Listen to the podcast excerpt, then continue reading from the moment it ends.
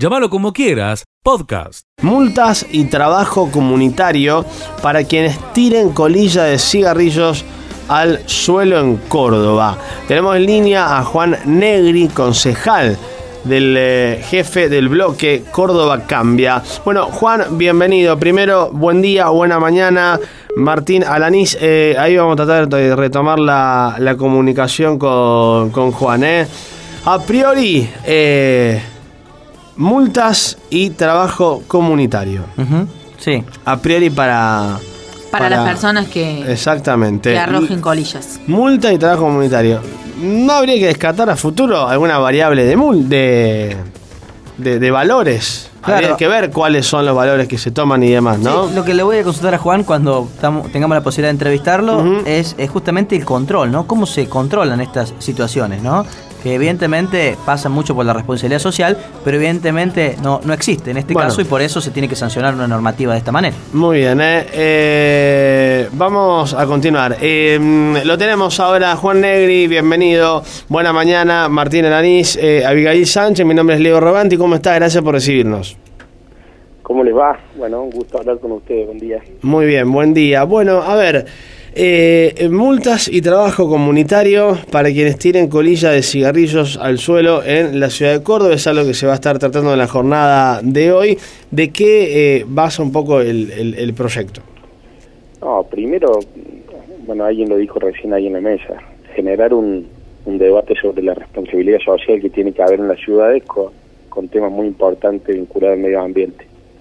Acá ustedes saben que la, idea de este proyecto no, tiene que ver solo con una sanción recaudatoria, sino con poner a luz lo que significa hoy el residuo de las colillas de cigarrillos, que verán muchas ustedes en la calle. Hoy el- entre el 30 y 40% de los residuos de Córdoba y del país y del mundo son estas mismas colillas. Y lo principal que se, digo, que cuando uno eh, hace toda la limpieza en las ciudades, encuentra.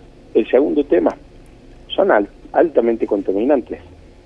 Una sola colilla contamina 60 litros de agua, tiene 70 sustancias cancerígenas y así podría seguir relatándole un sinnúmero de, de perjuicios que causan no solo al medio ambiente, sino a la salud.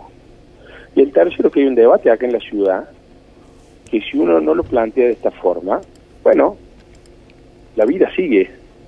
Y ese 30% de fumadores que existe, tira esas colillas en el piso, causa daño al que, lógicamente, cada vez mayor el cuidado del medio ambiente. Y la ordenanza lo que va a buscar es primero que, que se sancione esa conducta a través de percibimiento, trabajo comunitario. Yo le pongo un ejemplo a algunos colegas de ustedes que le digo, miren, yo seguramente no puede haber un inspector por vecino, ni en Villa María, ni en Córdoba, ni en ninguna ciudad. Requiere mucha responsabilidad social. Eso sucedió hasta cuando se prohibía fumar en lugares cerrados. Uno pensó que no iba a suceder jamás. Hasta que nos, auto, nos autocontrolamos, hay un control entre los mismos vecinos. Y bueno, estamos buscando dar una fuerte discusión en un eje que para mí es central en cualquier ciudad del mundo, que es el medio ambiente, el aire que respiramos, que vivimos, y en este caso las colillas son eh, la principal fuente de contaminación. Juan, ¿de dónde surgió el proyecto? ¿Cómo surgió? ¿Cómo lo, lo pusieron en la mesa de debate?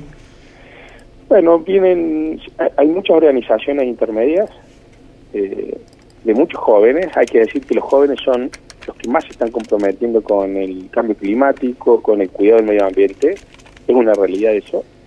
Eh, primero, esto eh, es- vamos a ser la segunda ciudad que apruebe este, eh, esta, ordenanza con, esta, con este contenido y con este tema. Eh, en Buenos Aires ya se había hecho un estudio similar yo les quiero contar, me olvidé recién el dato, ayer en, un- en media hora que nosotros fuimos a la Plaza San Martín, que es pleno centro en la ciudad de Córdoba y todo el área peatonal, en media hora recolectamos más de 5.000 colillas de cigarrillos.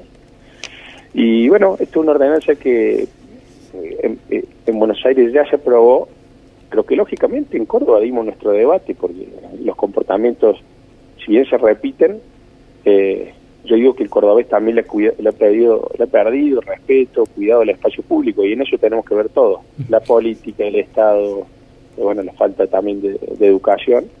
y hay que ir por algún lado, no hay que resignarse y bueno, estamos dispuestos a dar esa discusión también. En Córdoba ha caído muy bien la idea, sinceramente se lo digo. Concejal, ¿quién, Eh, quién va a ser la autoridad de aplicación de este proyecto?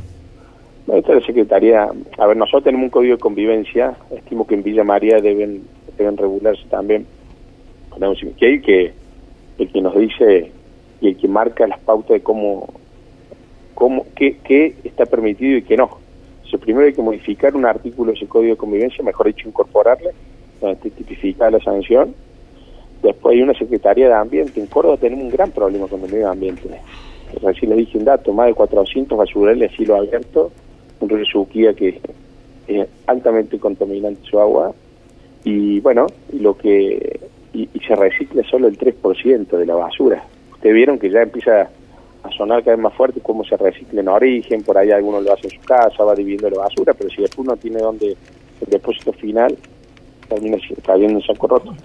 Acá hay una Secretaría de Medio Ambiente Sí. y lógicamente que el Código de Convivencia a través de los eh, del, eh, del Tribunal de Faltas de nuestra ciudad. Concejal, eh, recién mencionaba que el 30% de los cordobeses son fumadores, es decir, 3 de cada 10 son fumadores en la capital provincial. Sí, hay estadísticas muy recientes, inclusive ahí no están contabilizados los jóvenes. Ahí no están contabilizados los jóvenes. Entonces lo que yo digo es, bueno, eh, me han escrito, se imaginan estos días, mucho. Yo eh, habitualmente somos muy activos con estos temas de medio ambiente, bueno, y de lo que hace el día a día de la ciudad, porque para eso también tenemos que legislar. La realidad es que hay conciencia. Si no ponemos en discusión, bueno, sigue y el día a día sigue acumulando colinas en la calle. Y bueno, como otros tantos temas, este es uno más que, que hay que empezar por algún lado a discutirlo. Bien, eh, concejal, ¿cuándo se empezarían a aplicar una vez que entre en vigencia eh, este proyecto y que se puedan empezar a aplicar eh, estas multas o estos trabajos comunitarios? ¿Será dentro de este año o lo tienen proyectado para el próximo año? No, no, no, tiene, tiene un periodo de aplicación de seis meses, pero aparte también eh, le pido, yo le pedí al intendente de mi ciudad que hagan una fuerte campaña de concientización en ese aspecto Claro. y luego que ponga eh, dentro de ya de los cestos de basura que existen en la ciudad, que le incorporen los que son también para colillas, porque la realidad es que hoy uno va en la calle y no tiene donde, se tira en el piso por irresponsabilidad, pero tampoco Claro. tienen lugar donde, donde, donde, donde tirarlas, ¿no? Y después tiene que tener un tratamiento, ustedes saben que son ya, eh, permanecen entre 7 y 12 años en el espacio público. Eh, si el espacio público era importante antes, a mi juicio, después de la pandemia lo es mucho más y, la gente se va apropiando de espacios eh, de espacios verdes. Nuestra ciudad, la ciudad es grande, es un bien escaso. Y bueno, lo que estamos buscando es, es poner en eje la discusión de cómo cuidamos también el medio ambiente, que no quede solo en un eslogan, que no quede solo en una utopía. Eh, y bueno, este tipo de ordenanza es lo que plantea es eso. Y siempre la discusión va a ser el control, pero si nos quedamos solo en eso, bueno, no arrancamos más y seguimos atrasando, ¿no? Bien, eh, Juan, queremos agradecerte el, el tiempo y estaremos atentos, Ah, por supuesto, a todo lo que suceda. Quizás a lo mejor, no sé si ya te han contactado o no, eh, seguramente algunas otras ciudades eh, podrán tomar un poco este proyecto y aplicarlo, ¿por qué no? Sí, se Ah, va, se va, se va a replicar porque uno lo conoce, pero cuando lo lees y cuando lees las estadísticas, dices, che, esto está pasando en mi ciudad. ¿Cómo podemos hacer para ayudar? Bueno, y después hay un fuerte trabajo, como dije anteriormente, de organizaciones que no están vinculadas con el Estado, pero sí con eh, la sociedad y el medio ambiente. Sigue escuchando lo mejor de llamarlo como quieras. Marcelo, querido, buena mañana, amigo, buen día con toda la información policial. ¿Cómo estás, Marce? ¿Qué tal? ¿Cómo le va, Leo? Un gusto saludarlo. Buena mañana. El gusto saludarlo a usted, a los integrantes de la mesa y a toda la gran audiencia de la radio. La información en el ámbito policial, a esta hora decimos que en la tarde de ayer, en barrio Carlos Pellegrini, personal de la patrulla preventiva procedió a la detención de un joven de 25 años por supuesto autor del robo en grado de tentativa, ya que momentos antes eh, había ingresado a un taller mecánico propiedad de un hombre de 42 años.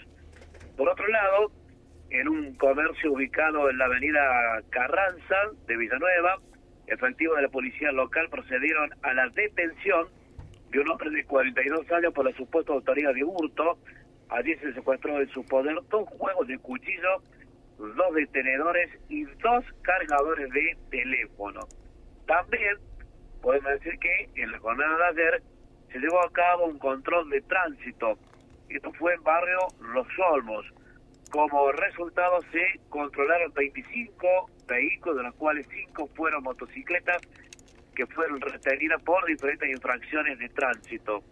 Y en la jornada de ayer finalizó un juicio que lo habíamos dicho en el comienzo, junto con, con Miguel. Eh, Balmaceda y Rea fueron condenados a 12 y 19 años de prisión por el delito de pornografía infantil. El abogado Javier Marcos dialogó con Radio Villa María, abogado de Balmaceda, dialogó con Radio Villa María y decía esto. Cuando se leyó la acusación, eh, Juan Balmaceda mm, prestó declaración, confesó la autoría de los hechos, eh, ya lo había hecho en momentos anteriores en la instrucción, puso de manifiesto el arrepentimiento de lo sucedido y bueno, la verdad que solicitó eh, ayuda y bueno, puso de manifiesto que siempre tuvo la intención de decir la verdad y de colaborar con la investigación eh, y asumir las consecuencias como la asumió el día de hoy. Puso de manifiesto que cuando ingresó al establecimiento penitenciario pudo comenzar con un tratamiento psicológico, sabe que ha dañado a personas y sobre todo a menores que son los involucrados acá en estos, en estos hechos de los cuales fue hoy condenado y bueno, solicitó mm, a la jueza la posibilidad de, de, continuar con ese tratamiento y que lo que podía hacer desde el lugar que le va a tocar vivir ahora, que va a ser en el establecimiento penitenciario, cumplir con un tratamiento psicológico que es la única posibilidad que tiene. Decíamos entonces eh, 12 años para Malvaceda y 19 años de prisión para Rubén Rea, un DJ y la otra persona es un gastronómico. Seguí escuchando lo mejor de llamarlo como quiera. Mariela Borginia, bióloga de la Universidad Nacional de Luján, forma parte del grupo de ecología de mamíferos introducidos y también eh, el EMI y también el Departamento de Ciencias Básicas, Instituto de Ecología y Desarrollo Sustentable, el INEDES. ¿eh? Así que, por un lado, Mariela eh, Borgnia, te damos la bienvenida. Mi nombre es Leo Roganti, Martín Aranís, Abigail Sánchez, ¿cómo estás? Muchas gracias por recibirnos. Buenos días, ¿qué tal? ¿Cómo están? Muy bien. Bueno, a ver, esta región centro de, del país, eh, se quiere Buenos Aires, Concava, Santa Fe, Córdoba y Mendoza, está sufriendo la, la invasión de, de, estas ardillas. Algo que por ahí parece eh, hasta un poco, digo, gracioso porque te da cariñosa la, las ardillas y demás, pero que también trae aparejado, bueno, muchas problemáticas, ¿no? Sí, es verdad. Esta especie, como otras tantas especies que se han introducido en el país, eh, muchas de ellas eh, terminan causando problemas eh, y son consideradas desde el punto de vista de la ecología como especies exóticas invasoras. Pasó con el castor, con el esternino, bueno, hay un montón que, que se podrían mencionar, tanto animales como plantas, y bueno, la ardilla es una de ellas. Bueno, eh, buenos días, eh, Mariela. Martín te habla. Eh, contanos un poco las eh, características ¿no? de, de, la ardilla y por qué afectan al ambiente, ¿no? ¿Cuál es el daño que le producen al ambiente aquí en la región centro de, del país? Bueno, por un lado, el daño es a, a los sistemas naturales y productivos por sus hábitos de consumo, que son básicamente, se alimentan de frutos y semillas, entonces todo lo que es la producción de frutales podría verse potencialmente afectada, bueno, ya hay productores que, lo sufren. Eh, luego todo lo que tiene que ver con el, el, descortezado de los árboles, hay una tesis de doctorado de nuestro grupo que, bueno, que ya terminó de concluir que esa corteza que le quitan los árboles le trae consecuencias para el crecimiento de sus árboles, se deforman los árboles, eh, la calidad de la madera también eh, se ve perjudicada, entonces también hay un prejuicio para los productores forestales si estas ardillas llegaran a llegar a, a, a zonas de, de, producción forestal. Eh, todo el riesgo sanitario, porque bueno, al ser roedores silvestres, eh, tienen la potencialidad de transmitir enfermedades, algunas de ellas se han estudiado, los parásitos, bueno, hay que seguir haciendo estudios. Eh, hasta el momento se vio que son portadores renales de leptospirosis, esto es uno de los primeros pasos para poder eh, saber si transmiten esta enfermedad, pero bueno, eso nos da pie para poder hacer recomendaciones, ¿no? De no tratar de tocarlas, no querer entrar en contacto con ellas, todo por el riesgo sanitario, ¿no? Eh, Mariela, eh, para, para, destacar, a ver, eh, la región centro, em, entiendo y comprendida por, por Buenos Aires, por Santa Fe, por Córdoba, por Mendoza, cada, cada espacio debe tener aparejado su propio problema, digo. Buenos Aires tendrá una problemática frente a estas ardillas, Santa Fe tendrá su problemática, el, el ecosistema cordobés sufrirá lo suyo, sé que eh, han reportado haberla visto por la cumbre, si no me equivoco, Mendoza tiene sus problemas con, con los viñedos, por ejemplo, va complicando, digamos, y, creo que se va adaptando al, al, contexto en el cual eh, está. En cada provincia trae aparejado también um, diferentes problemáticas, ¿no?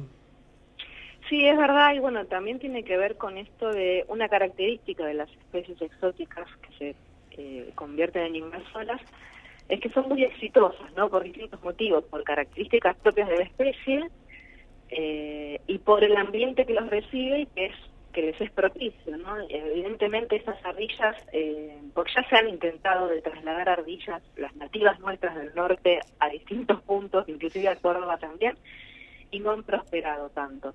Estas ardillas se ve que tienen la particularidad de poderse adaptar, de que eh, pueden consumir un montón de recursos, por ahí uno tiene la idea de que solo comen bellotas o nueces y no, consumen todo tipo de frutos, eh, se bancan un poco el frío, pensamos que al sur de Argentina sería más difícil llegar, pero el frío de la cumbrecita eh, no, no, les impidió establecerse en ese lugar. Eh, y como vos decís, afecta a distintas cosas. Por eso también el abordaje de, la problemática y las soluciones pueden ser distintas dependiendo del lugar. No es lo mismo eh, que estar en un lugar más rural, eh, en donde tal vez acciones de manejo son más fáciles de llevar adelante para controlar la población, que cuando ya están en el medio de la urbe, en, en las casas y en las residencias privadas de las personas. ¿no? Es distinto el abordaje del problema. Mariela, ¿y cómo se evita que se expandan hacia otros espacios? Bueno, lo, principal es trabajar con la prevención, porque eh, además de la expansión natural, claramente la mayor vía de expansión de esta especie ahora es por mano del hombre. Esto no se da con otras especies invasoras, eh, porque por ahí este, hay otras especies que a la gente no les resulta simpática o mismo si pensamos en las ratas, que también han sido introducidas y, son especies invasoras, nadie se le ocurriría llevarse al otro lado. Pero con las ardillas pasa esto. Eh, si no hubiese sido por el hombre, estarían solamente en Luján y partidos vecinos y se expandirían naturalmente. Eh, pero lo que hay que frenar es que la gente se las siga llevando de un lado al otro. Hasta ahora hasta hace unos años era solamente Luján, como la fuente de animales, las iban a buscar, las compran por internet, pero ahora están apareciendo a su vez otros focos a partir de sitios secundarios, ¿no? Entonces, por ejemplo, desde la cumbrecita no sabemos si han salido animales para otro lado, es un lugar que recibe mucho turismo y sería deseable que no suceda esto de que haya gente que las capture y se las lleve. Eh, entonces hay que trabajar mucho en educación ambiental para que los chicos no las quieran tener de mascotas, para que si se caen los nidos, porque suele pasar que se caen los nidos por, porque se poda un árbol o por el clima, y muchas veces la gente encuentra las crías en los nidos y las empieza a criar en sus casas. Bueno, eso también hay que desestimarlo, ¿no? Son como conductas o, buenas prácticas hacia la fauna silvestre y hacia esta especie en particular que hay que tratar de, meter en, en, la agenda ambiental, ¿no? Bien, Mariela, Eso por un lado, y después, eh, bueno, también se pueden tomar medidas de mitigación, como podar árboles para que las ardillas no lleguen a los techos de las casas. Mucha gente se queja de que hacen nido en los techos, o, proteger eh, el pequeño eh, cultivo de frutales que uno tiene, bueno, distintas medidas y en los casos en que se pueda, en conjunto con las autoridades, se podrá hacer algún manejo y control de la ardilla. Hablando de conductas, ¿cuáles son las recomendaciones para los ciudadanos? ¿Cómo debemos actuar correctamente si vemos una ardilla?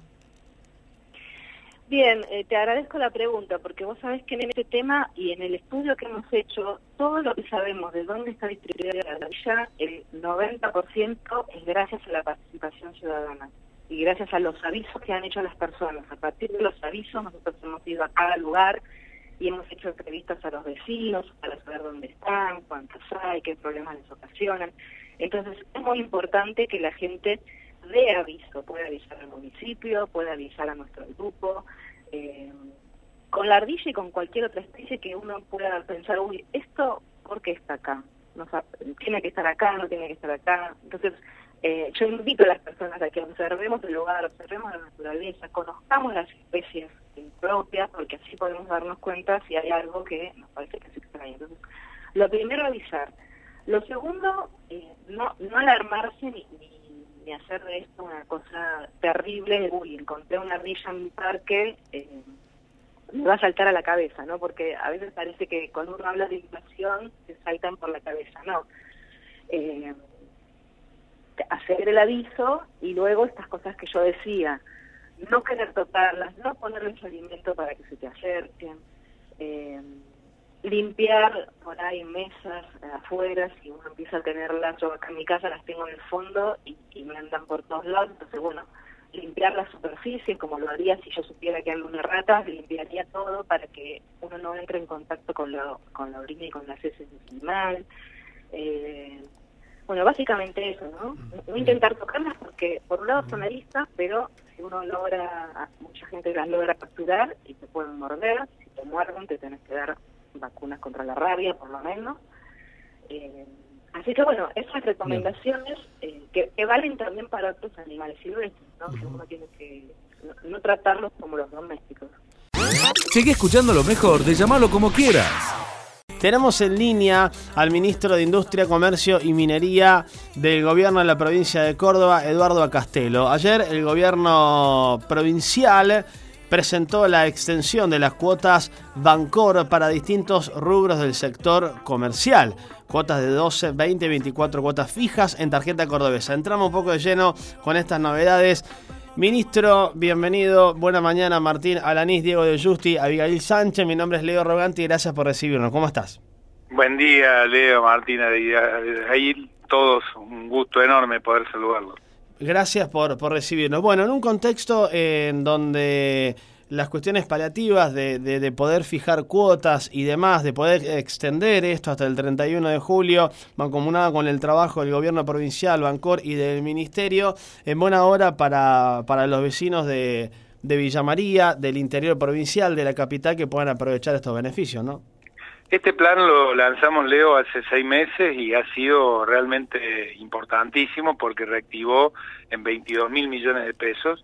Así que bueno, con Juan Pablo Inglés y con todo el equipo de la Secretaría de Comercio nos pusimos a trabajar con las cámaras y definimos que era muy importante que lo pudiéramos continuar. Así que se lo planteamos al gobernador hace 15 días, nos dio el ok y estamos relanzando este plan de financiación de 12, 20, 24 cuotas eh, en cuotas fijas, más cuatro cuotas para todo lo que sea alimentación y farmacias. Esto era un requerimiento que tenían los consumidores, también los comerciantes, fundamentalmente para los comercios de barrio, para los comercios de cercanía, los comercios de los pueblos, además de los supermercados, y la verdad que además sumamos, además de pintura, construcción, eh, todo lo que es GNC, electrodomésticos, piscina, una serie de, de productos que nos van a permitir, estimamos nosotros, un shock productivo que va a dinamizar la economía entre 15 y 20 mil millones en los próximos tres meses, y esto va a ser muy importante para el comercio y para la industria también, para cuidar el empleo y para crear nuevo empleo. Eduardo, también hay un gran trabajo ¿no? con, con, las cámaras y los representantes eh, comerciales para, para lograr los números que se han eh, logrado de que se lanzó, porque se han hecho transacciones, eh, más de un millón de transacciones que equivalen a una suma que oscila a los 22 mil millones de pesos. Digo, también hay, hay un, fuerte apoyo por parte de, de estos entes, ¿no? Sí, la verdad que tanto Fedecom, que hoy lo conduce en Villamariense, y tanto la Unión Industrial, que también lo conduce en Villamariense, trabajamos juntos. Juan Pablo Inglese, este, como secretario de Comercio, tiene una fuerte relación con todos los sectores y además porque ahora hemos incorporado el e-commerce. Entonces, el incorporar el e-commerce, hemos anunciado que vamos a disponer de 45 millones de dólares para que las principales cuadras comerciales de cada una de las ciudades le podamos hacer la conectividad gratuita para que el comercio y el comerciante puedan tener a través de router que va a poner gratis el gobierno en esas cuadras la posibilidad de conectarse de manera gratuita a Internet y de esa manera desarrollar todo lo que sea comercio inteligente, comercio electrónico y también vender no solo en lo físico, ahí en la cuadra, en la manzana, en el centro de un pueblo de ciudad, sino también vender fuera de la provincia con este programa que hemos lanzado que es el hecho en Córdoba. Leo. Eduardo, ¿por qué hasta el 31 de julio este plan? ¿Por qué no puede quedar fijo eh, en la tarjeta cordobesa ya? Para que todos Bueno, porque justamente la, la, situación de la Argentina nos lleva a que vamos a tratar de, de replantearlo para continuarlo, sobre todo en el tema alimentos, que este, sin duda que hay un proceso inflacionario que impacta y entonces, bueno, el compromiso de los supermercados, de los mercados de barrio, es mantener ese precio. Ellos cobran a los 20 días que venden el producto, ¿no? Es decir, esto es para esto para que lo aclaremos, es decir, el comerciante que vende a los 20 días aproximadamente que este facturó esa esa venta y que eh, cobró con la tarjeta, el Banco de Córdoba le deposita el monto total de la venta. Es decir, quien aguanta el financiamiento, quien espera el financiamiento es el banco. Esta es una decisión eminentemente política de poner 15, 20 mil millones por parte de la provincia a disposición del consumo de los cordobeses y a mover la rueda, como normalmente se dice. Vamos a esperar en esos tres meses, si esto realmente vuelve a ser eh, requerido y necesario, Martín, le vamos este, a dar este, muchos más o le daremos tres meses más, porque la verdad que ha sido una forma inteligente este programa que, que creó Juan Pablo Inglés y con todo el equipo para dinamizar la economía de la provincia. ¿En cuánto complica, Eduardo, la inflación para generar estos planes? Porque evidentemente cuotas fijas en este contexto inflacionario del 40-50% es casi inexistente en el actual mercado. Entonces, eh, ¿cuánto complica la, generación de, este tipo de planes y sobre todo la sostenibilidad en el tiempo? Bueno, siempre complica la inflación, pero viste que este plan, Martín, permite eh, darle la tranquilidad al consumidor que compra en 20 o en 24 cuotas o que va a hacer, está construyendo su casa o reformando su casa o que está comprando un electrodoméstico o que está poniendo la piscina o que está poniendo el gas este, en su casa o que quiere comprar alimentos medicamentos, la posibilidad de las cuotas fijas le va a dar, dar todas las garantías al consumidor. Está pensado para que el consumidor tenga los máximos beneficios y está pensado también para que el comerciante lo tenga, porque como te decía, el comerciante cobra ese dinero a los 20, 30 días, no es que tiene que esperar mucho tiempo, así que nosotros sabemos que la inflación sin duda impacta, pero creemos que en estas situaciones de crisis, de pandemia y crisis económica, el Estado tiene que buscar la manera de reactivar la economía, de cuidar el empleo y sobre todo en un área muy importante como el sector comercial de la provincia. Eduardo, te voy a cambiar de tema antes de, despedirnos, porque recién estuvimos comentando al, aire sobre un eh, posteo que hizo el intendente interino Pablo Rosso, hablando de la reunión que mantuvo con el Espacio Somos en, las últimas horas, ¿no? Y eh, quien comentó justamente sobre lo que escribió Pablo Rosso, en el cual explicaba, ¿no? Allí eh, que el encuentro había sido para abordar la situación de, las viviendas y los avances en relación a, estos temas. Quien comentó sobre este posteo que hizo Rosso fue José Cariñano, quien en su momento fue tu jefe de gabinete y un funcionario importante durante tu gestión aquí en, la Intendencia. Eh, ah, dice, pensé que integraban el oficialismo, puso José Cariñano, en relación a este encuentro de Somos con, con Pablo Rosso. ¿Te, sorprendió? ¿Estás al tanto? Eh, ¿cómo, ¿cómo, cayó dentro del espacio ese, ese comentario de, alguien que fue tan cercano a ustedes? No, no, tenemos la mejor relación. Con José lo tengo un gran afecto, un gran cariño. Él está ocupando un importante lugar en un ente. Eh, nosotros trabajamos dentro de, un espacio plural como es Somos, pero nosotros sabemos y, y la sociedad sabe que somos justicialistas. Verónica Navarro es la presidenta de Somos, pero tiene una mirada amplia. Nuestra intención es construir una, una opción de gobernabilidad vuelvo a poner en la ciudad de Villa María en una transformación que hoy no tiene y para eso necesitamos las mejores ideas, las mejores este, profesionales y no esperar a que nosotros volvamos al, al gobierno para poder este, que esas ideas se apliquen. Fíjate que hoy tenemos eh, 70 familias eh, al aire libre en pleno invierno y no se hace absolutamente nada. Entonces lo que hizo Verónica y los concejales fue a decirle este, el intendente interino que trabajemos rápidamente dando respuestas a esa problemática, porque nosotros cuando había una toma, lo que hacíamos era regularizar rápidamente y además de darle respuestas en materia de vivienda, ¿no? Entonces, me parece que eso José lo sabe y me parece que este, eso ha cambiado me llamaría, por eso la intención de Somos es eh, trabajar con cuestiones de fondo para que no quede una sola persona que necesita vivienda o que necesita regularizar eh, un derecho sin ser asistido. Eduardo, dicho por el referente del espacio Somos, que claramente sos vos más allá de, las autoridades, eh, escuchar estas definiciones como que la ciudad no tiene hoy un proyecto de transformación o que no se hace nada en relación a, la vivienda, son definiciones que políticamente son fuertes. E, e imagino que estas diferencias que nosotros... Yo no dije que no, se hace nada, ¿eh? ese es un concepto tuyo. No, Yo lo que no se hace nada, lo textual. Hay, que, hay que hacer mucho, mucho más, porque hay mucha gente que necesita en materia de vivienda y me parece que hay muchos planes este, y me parece que bueno eso es lo que Rosso justamente le comentaba a Verónica pero este, por ejemplo Villa María no tiene tierras para este, los planes nacionales o provinciales me parece que son los temas que este, tenemos que abordar nosotros en 2015 eh, compramos rápidamente eh, 40 hectáreas después 20 hectáreas y se implementaron planes de, de procrear lo mismo hicimos en el barrio este, Carrillo y después creamos cinco barrios más de 1.500 viviendas. Bueno, eso es lo que hay que hacer. Acá trabajamos juntos, eh, nosotros no somos lo que pensamos que no hay que aportar ideas, por eso la presidenta del espacio fue a darle ideas, a sugerir la iniciativa y a trabajar juntos. Me parece que este, lo que tendríamos que hacer, en el caso de José también, es acercarse a buscar soluciones, en el caso de él como funcionario tiene que darlo. Eduardo, ¿y te gusta la actual gestión municipal?